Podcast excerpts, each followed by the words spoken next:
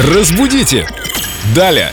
Как хорошо, что мы не теряем интереса к русскому языку. И как здорово, что у нас есть эксперт в этой области Виктория Полякова. Вика, привет. Привет, ребят. Правда, слово, мне кажется, словом иностранного происхождения – паноптикум. Сегодня я хотел спросить Вику о значении этого слова и как его правильно употреблять в нашей повседневной жизни. У меня есть знакомый, который очень часто его употребляет, и я бы хотел просто понимать его лучше.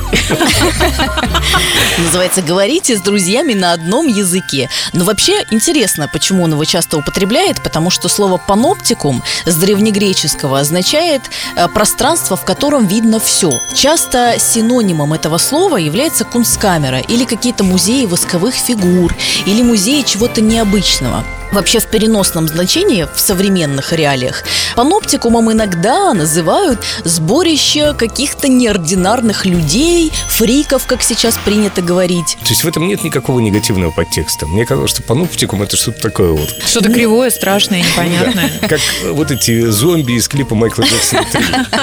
Ну, отчасти ты прав. Отчасти это действительно собрание каких-то необычных, иногда даже пугающих вещей.